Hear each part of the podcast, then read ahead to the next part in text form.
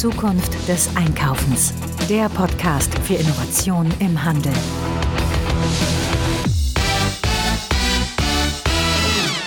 Ja, da ist die Woche wieder rum und wir sind mit einer neuen Folge da zum Thema Retail Innovation.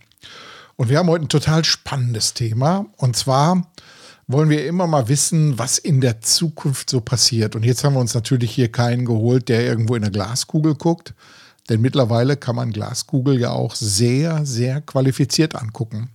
Was ist das, was den Händler am meisten interessiert?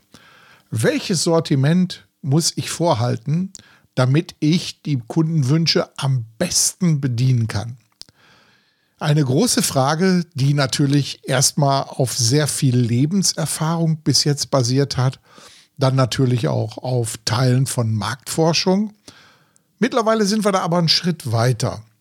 Man kann ja viel machen, indem man, ja, ich sag mal, von Datendienstleistern sich irgendwelche Daten holt, um rauszubekommen, welche soziodemografischen Profile man so hat in seinem Umfeld ja, und dann natürlich schauen, welche Bedürfnisse diese Menschen haben.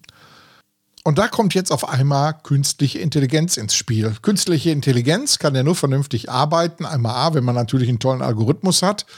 Aber der bleibt äh, relativ wirkungslos, wenn der nicht auf Daten zurückgreifen kann, die er auswerten kann, indem er da bestimmte Muster drin erkennt und diese dann dementsprechend auch weiterentwickeln kann. So, und da habe ich jetzt einen coolen Experten gefunden, der sich schon lange mit dem Thema beschäftigt, der eigentlich aus der Ecke E-Commerce kommt, im Lebensmittelhandel und das Wissen, was er daraus generiert hat, dementsprechend in sein neues Unternehmen mit untergebracht hat. Und deshalb schalte ich jetzt mal einfach ins Studio zu Marc Funk. Heute bei uns am Mikrofon. Hallo Marc, grüß dich. Hi, schön, dass ich da sein kann. Marc, ähm, wir haben ja jetzt viel über die Probleme gehört, die jetzt gerade aufgrund von Pandemie, Krieg, Lieferkettenproblematiken gerade anstehen. Und ich habe in der Vormoderation ja auch einiges darüber jetzt auch erzählt. Äh, du hast auch einen interessanten Bericht auf Zukunft des Einkaufens dazu schon mal veröffentlicht und so aufgezeigt, wo die Problematiken sind. Aber es gibt natürlich für jedes Problem immer eine Lösung. Man muss nur die richtigen Leute finden, die's, äh, die die Lösung äh, suchen und auch finden dann. Und ich glaube, ihr seid da mit einer guten Geschichte unterwegs. Ne? Sag mal ein paar Worte zu dir, dass die Hörerinnen und Hörer Bescheid wissen, wen habe ich denn jetzt hier überhaupt gegenüber sitzen? Ja, gerne.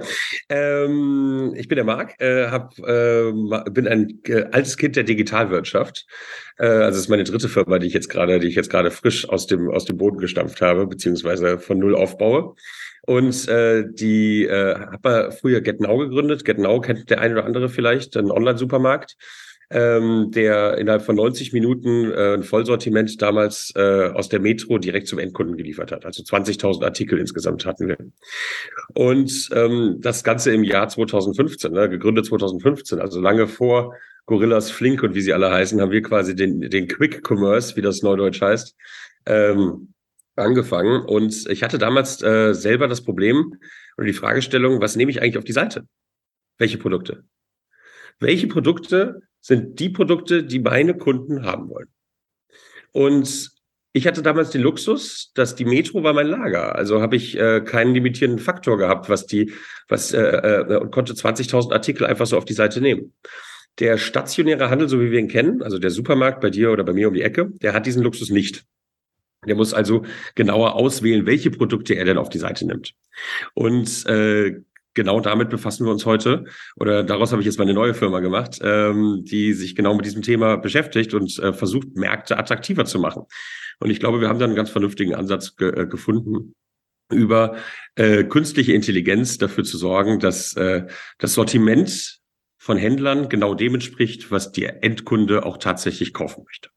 So, und da sind wir ja bei so Themen, dass man, ja, so wie früher, man nannte das immer kundenzentriertes Category Management, ne?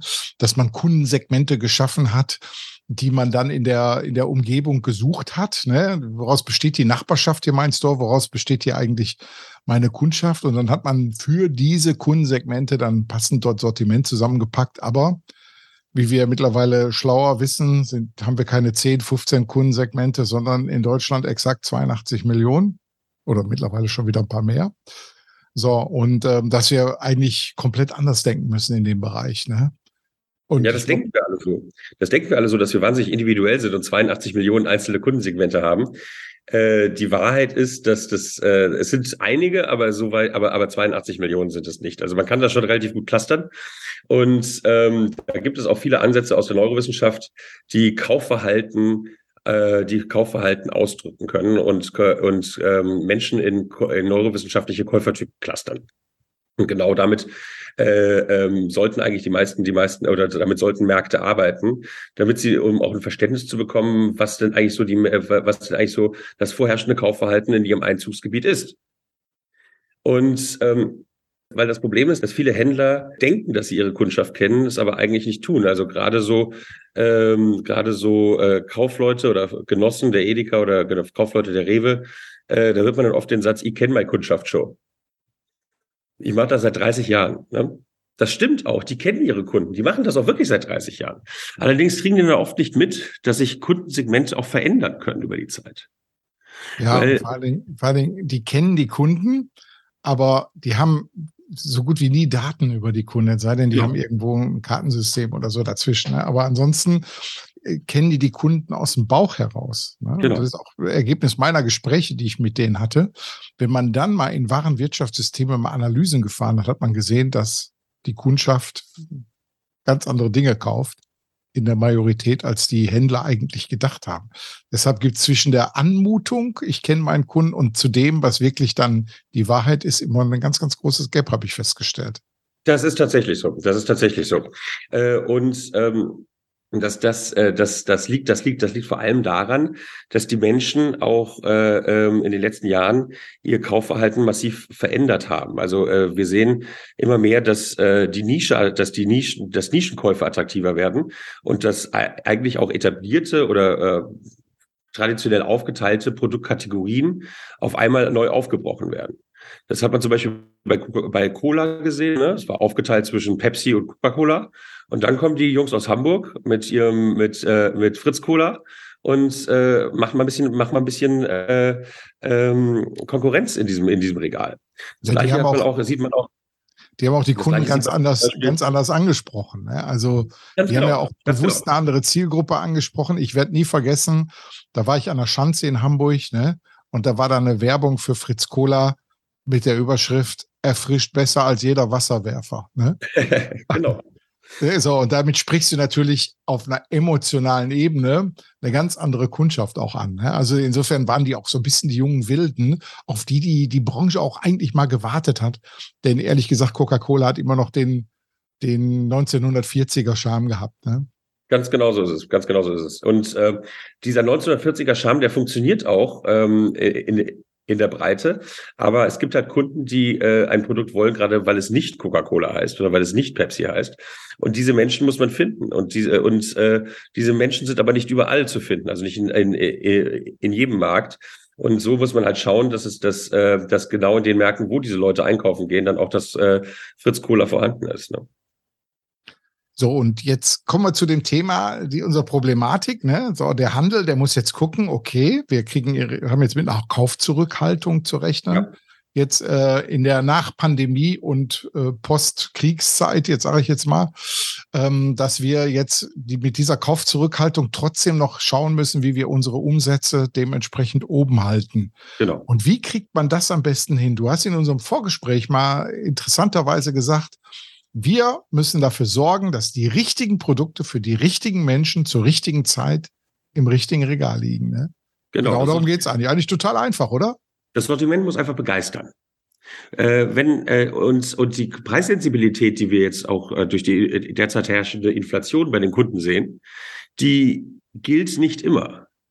Die gilt nämlich genau dann nicht, wenn ein Produkt wirklich begeistert, also wenn es wirklich den Nerv, äh, wenn es wirklich den Nerv trifft. Und ähm, ähm, diese Produkte sind oft Nischenprodukte und die äh, verkaufen sich leider nicht überall. Äh, und äh, wir sorgen dafür oder wir versuchen dafür zu sorgen, dass das Sortiment genau dem entspricht, dass das, dass das Sortiment einfach den Kunden begeistert und somit die Märkte auch attraktiver äh, werden wieder für den, für den, für den Konsumenten.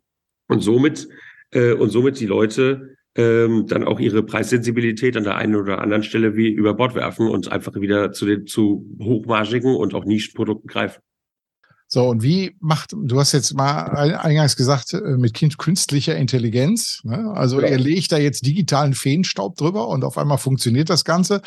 Aber wir wissen ja, dass KI nur funktioniert, wenn man wirklich Top-Daten als Grundlage hat. Ne? So, jetzt hast du einmal natürlich die ganzen Daten, die über mögliche Sortimente, aber auf der anderen Seite brauchst du ja auch Daten über die Kunden, über die ja, ich sag mal, die soziodemografischen Informationen aus der Nachbarschaft und solche Sachen alle.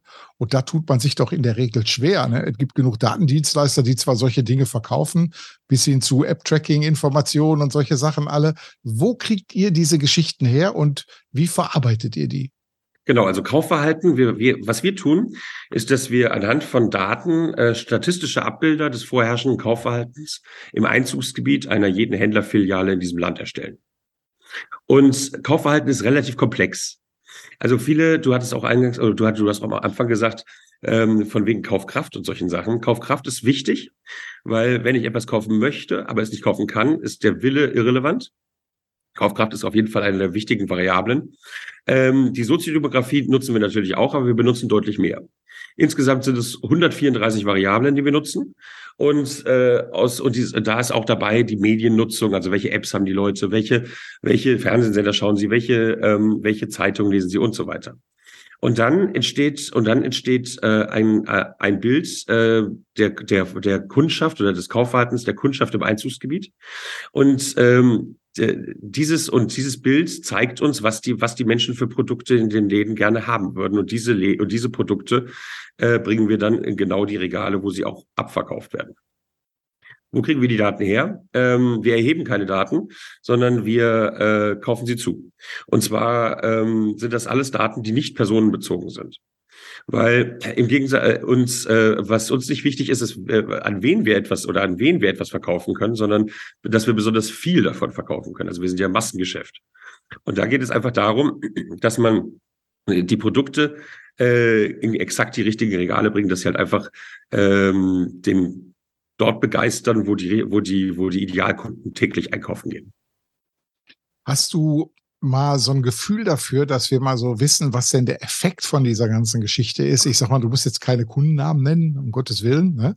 Ja. Aber dass du mal sagst, pass mal auf, in dem und dem Projekt haben wir durch genau diese und jene Vorgehensweise, also dass du die Vorgehensweise auch nochmal beschreibst und natürlich das, was hinten bei rausgekommen ist. Ne? Wie viel Prozent ist, hat sich auf einmal der Abverkauf in bestimmten Bereichen, gerade im Bereich der margenstarken Produkte ja verändert und so weiter.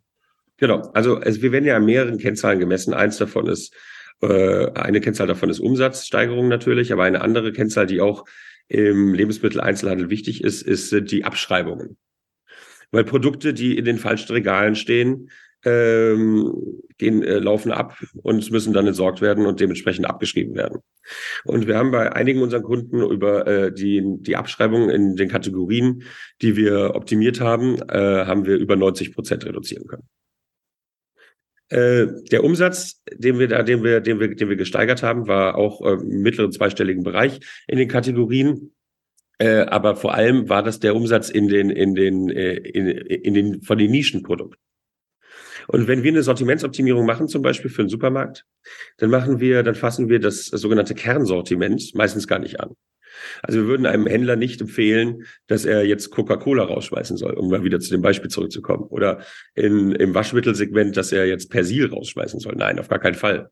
Das ist äh, Teil des Kernsortiments. Aber die Frage ist äh, bei, bei äh, beim Waschmittel zum Beispiel, ob sich in diesem Markt auch ein äh, ja, ein neues Produkt wie Everdrop zum Beispiel auch verkaufen würde. Also biologisch, biologisch und nachhaltige Waschmittel. Und äh, Everdrop ist äh, ein gutes Beispiel dafür. Die sind äh, ein Produkt, welches sich in manchen Märkten hervorragend verkauft und in anderen null. Null. Und wir sorgen halt dafür, dass sie in den Märkten stehen, wo sie halt hervorragend verkauft werden. Ich habe, äh, das ist schon viele, viele Jahre her, da war ich mal zu Besuch in einem äh, damals ähm, Rewe, der Supermarkt des Jahres war.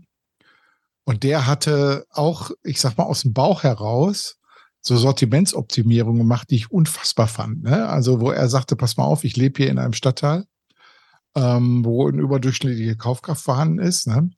Und der ist dann hingegangen, zum Beispiel beim schönen Sommerwetter, hatte er dann äh, von seiner 12 Meter Fleischtheke äh, gut die Hälfte nur mit Grillartikeln äh, gefüllt, ne? äh, wenn das Wetter passte. Ne? Und er sagte, ähm, glaubt man nicht, also hier kommen die Männer, die kaufen dann dieses ganze Grillzeug und glaubt man nicht, dass einer von denen Preis kennt. Ne? Insofern können die da auch wunderbar dann draufhauen. Oder solche Geschichten wie, dass er mir dann sagte, ich habe jetzt ein Cross-Selling gemacht, neben dem Kaffee stelle ich jetzt nicht die Kaffeemilch hin, wie das Cross-Selling äh, erste Idee meistens immer ist, sondern die verchromten Alfikan, auf denen ich eine wunderbare Marge habe und die verkaufen sich seitdem 300 Prozent mehr. Ne? Also dass so dieses Inspiration der Menschen eigentlich genau der richtige Punkt ist an der Stelle. Ne? Ganz genau, ja. Und das ist auch, und das ist auch äh, die, also wenn man jetzt ähm, die, äh, den, den stationären Handel auch mit der Konkurrenz aus dem Internet vergleicht, ist ja die Frage, was ist denn, was ist denn das USP des stationären Handels? Und das USP des stationären Handels ist das Erlebnis. Es ist, äh, dass man die Ware sieht, sie anfassen kann und dass man sich auch inspirieren lassen kann und ähm, die, durch dieses Inspirieren lassen kann und, äh, und, und die Ware erleben können, ist, äh, äh, entsteht genau das, was du gerade gesagt hast, dass die Leute den Preis gar nicht kennen, sondern es einfach kaufen. Und ähm, Sortimentsoptimierung ist, äh, ist, ist ein sehr spannendes Feld. Äh, die meisten Händler machen das ja traditionell. Es geht ja einmal um das, um die, das Aufsetzen des Sortiments. Ne? Das ist oft äh, ähm, in der, in den, also bei den, beim Zusatzsortiment wird das oft über Bauchgefühl gemacht, hatten wir ja gesagt. Und ähm, dann wird, äh, was wir, also, was wir, was man im Online-AB-Testing nennt. Ne? Mhm. Stellt was rein, schaut, schaut, ob es läuft. Wenn es nicht läuft, äh, fliegt's raus und wenn es läuft, dann bleibt es drin. Das ist äh, der Ansatz ist eigentlich ist eigentlich der vorherrschende und das seit Jahrzehnten. Das Problem dabei ist, dass in dem Augenblick äh, ja der Schaden schon entstanden ist, weil äh, da hätte ja von Anfang an was stehen können in, an der Stelle, was läuft. Mhm. Und nur weil etwas okay sich dreht oder abverkauft wird, heißt es ja nicht, dass etwas anderes nicht hätte viel besser laufen können. Absolut. Absolut. Ähm, jetzt bei dem ganzen Thema der ähm, Bioprodukte, die jetzt ja. gerade ja teilweise äh, wahnsinnige Abstürze hatten aufgrund der Preissensibilität der Leute. Ähm, heißt das ja nicht, dass diese jetzt ähm, von denen, die sich eigentlich bewusst Bio ernähren, überhaupt nicht mehr gekauft werden, sondern von den sowohl als auch Käufern, oder? Ähm, jein. Man muss sagen, also Bio äh, ist, ist ja so ein super Trend gewesen, auch während, auch während, auch während der Pandemie haben die Leute ja hatten, hatten die Leute auch nicht so wahnsinnig viele Möglichkeiten, ihr Geld auszugeben. Deswegen haben sie es oft in den Supermarkt getragen. Das war so das Highlight des Tages. Man darf in den Supermarkt, man darf mal raus vor die Tür. Und äh, viel mehr Möglichkeiten, stationär zu konsumieren, gab es ja nicht. Und dann haben viele Leute sich natürlich auch äh, ähm, dann bewusster ernährt und dann auch mehr zu Bioartikeln gegriffen. Äh, das, und äh, die Leute, die immer Bio kaufen, die werden auch weiter, die werden auch weiter Bio kaufen. Aber die Leute, du hast es vollkommen richtig gesagt, die halt so beides konsumiert haben, die wechseln dann, wenn sie preissensibel, also wenn sie eher preissensibel sind, äh, dann wieder zu den, zu den, zu den normalen oder zu den äh, konventionellen Produkten. Oder bei Fleisch zum Beispiel verzichten auch mal auf Fleisch. Ähm, das, das Hauptproblem bei Bioartikeln ist das Image. Bioartikel genauso wie Biomärkte haben das Image, teuer zu sein. Mhm. Das ist oft gar nicht, gar nicht, äh, äh, das ist oft gar nicht richtig oder, oder, oder wirklich begründet. Es ist einfach nur ein Gefühl. Und dieses Gefühl hat äh, zum Beispiel dazu, äh, dazu geführt, dass die, äh, der Biohandel im Durchschnitt 13 Prozent Umsatzrückgang hat. Oh, ja. Bei Reformhäusern ist es noch schlimmer, 39 Prozent. Mhm. Weil das sie einfach schon Wahnsinnszahlen. Also wirklich, ja. muss man sagen. Ne? Und wenn man die Inflationsrate noch drauf, äh, noch drauf rechnet, ist man halt dann äh, bei Biomärkten bei 20 Prozent. Mhm. Das äh, muss man als Händler erstmal schlucken können. Besonders wenn die, wenn äh, gleichzeitig die, die, äh, die Kosten steigen. Äh, und es geht, und was zum Beispiel ähm, äh, Lidl sehr gut macht, ist, dass sie dem Bio-Artikel ein nicht teures Image verleihen. Mhm. Und das wird dann auch weiter gekauft bin ich mal gespannt, äh, ob sich das mal auflöst. Ich hatte mal ein Gespräch äh, bei der NRF, das ist so diese größte Handelstechnologiemesse, die jedes Jahr in New York stattfindet, mit einem großen Technologieanbieter, weltweit führend. Und der hat gesagt, ähm, die Biobranche wehrt sich gerade riesig davor, die Blockchain einzuführen, weil dann auf einmal rauskommt, dass nicht jedes Bioprodukt Bio ist. Ne? Das stimmt, ja. Weil es wird mehr verkauft äh, unter Bio, dem Bio-Label, als eigentlich hergestellt wird. Ne? Ja. Aber das ist ein anderes Problem, passt jetzt hierzu äh, ja gar nicht, aber fiel mir nur gerade bei dem ganzen Thema so ein. Es ist ähnlich wie bei ähnlich wie bei Fairtrade, ist immer die Frage, wie Fairtrade. Genau, richtig, ja, genau, richtig. Da muss man immer schauen, da gibt's, äh, ich sag mal, weder ein vernünftiges Siegel noch, äh, noch eine dementsprechende, ähm, ja, ich sag mal, Aufsichtsinstanz, wenn man das Wort überhaupt benutzen kann, die das ganze Thema wirklich so durchgeht. Ne? Ja, ähm, Marc, lass uns mal auf die Zielgerade einbiegen. Wenn ich jetzt Händler bin und ich sag, pass mal auf, ich habe mit dem Markt noch nie was zu tun gehabt und ich weiß doch gar nicht, wie so ein Projekt abläuft, Ne? Worauf muss ich mich da einstellen? Also ich meine jetzt nicht vom Preis her oder so, um Gottes Willen, sondern einfach nur, was muss ich organisatorisch als Händler in Zeiten natürlich der, des Fachkräftemangels immer ein großes Problem, was muss ich an Ressourcen vorhalten? Welche Systeme braucht ihr von mir? Welche Systemzugriffe müsst ihr irgendwo Warenwirtschaft äh, Connect direkt haben oder so? Wie läuft so ein Projekt typischerweise ab? Genau, also wir brauchen, äh, äh, es ist relativ, also auf Kundenseite ist es mit relativ wenig Aufwand verbunden.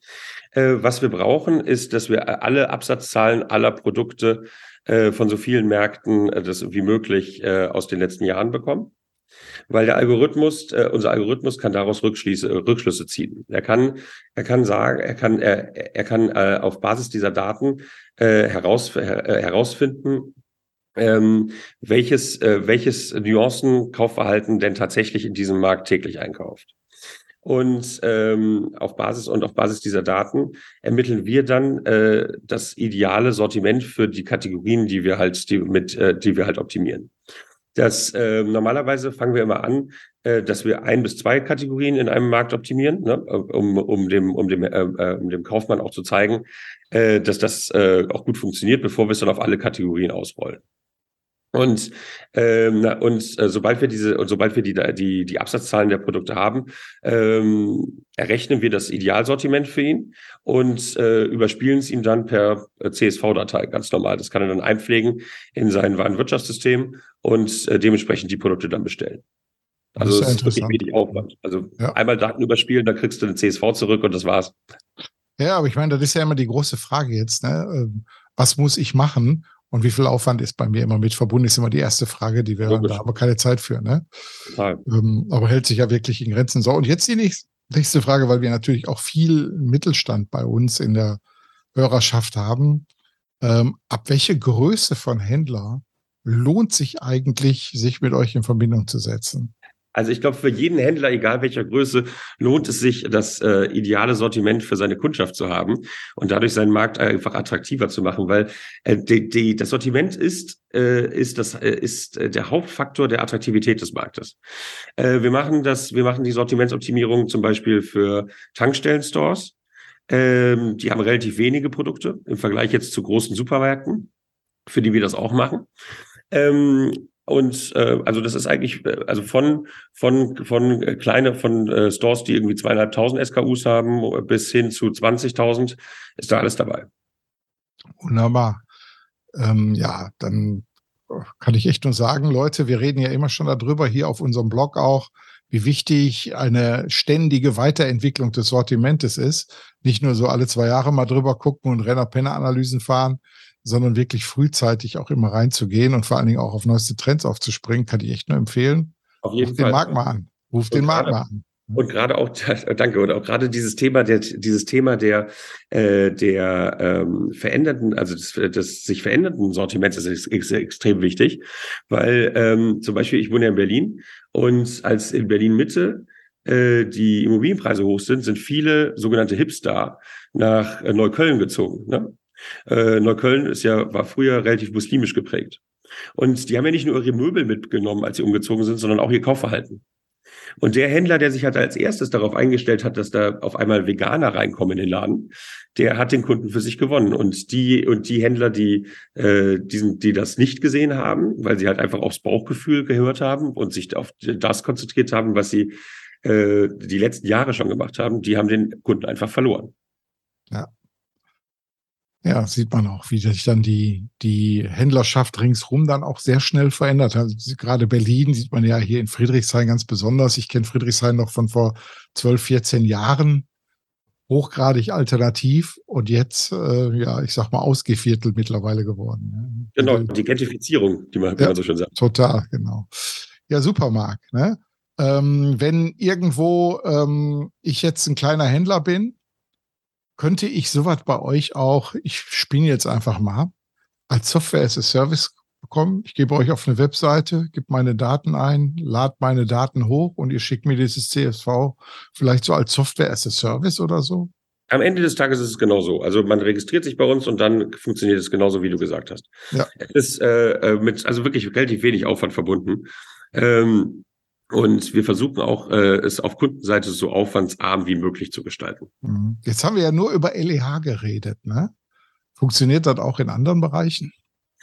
Äh, das funktioniert auch wunderbar für Apotheken zum Beispiel, mhm. äh, auch für Drogerie, Drogeriemärkte. Also gerade die Drogeriemärkte sind ja sehr, sind ja, äh, äh, wechseln ja das Sortiment sehr stark durch. Äh, DM zum Beispiel hat so ein durchschnittlicher DM hat ungefähr 12.500 SKUs. Und davon werden 6000 jedes Jahr ausge, ausgetauscht. Oh. Und ja. das machen die ja nicht, weil die 6000, die sie auch rausschmeißen, so gut gelaufen sind. nee, stimmt, genau, richtig.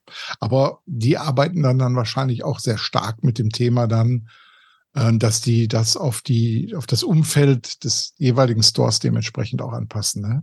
Das tun tatsächlich die wenigsten. Also, ähm, äh, die, also es geht da hauptsächlich, es geht da hauptsächlich darum, wenn man, wenn man mit seinen Kunden kommuniziert, dass man das dann über die App zum Beispiel macht. Ne?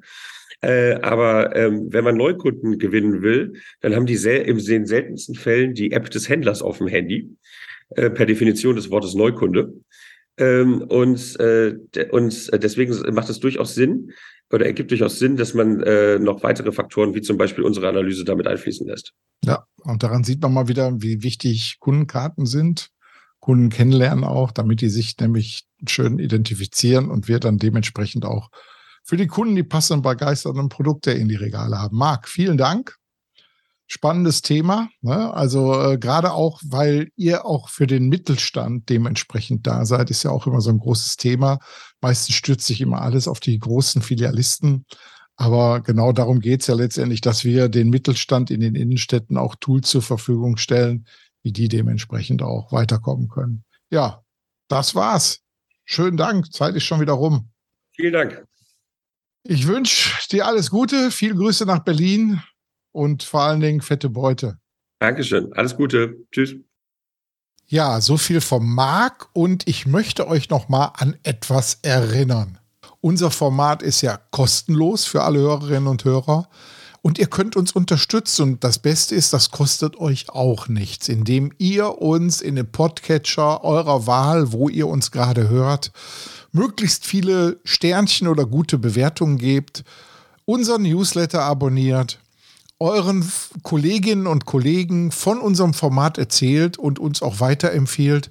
Und wer will, kann uns auch monetär unterstützen und das fängt bei mini, mini, mini Beträgen schon an. Geht mal auf unsere Webseite, guckt auf der oberen Menüleiste unter Unterstützer und dort könnt ihr ein Paket buchen praktisch auf Steady, wo ihr uns monatlich unterstützen könnt oder auch nur einmal, wenn ihr eine Spende rüberkommen lassen wollt. Jederzeit kündbar diese ganze Geschichte und fängt wirklich bei kleinen Beträgen schon an. Schaut mal drauf. Wir danken euch, wünschen euch alles Gute und vor allen Dingen wie immer fette Beute.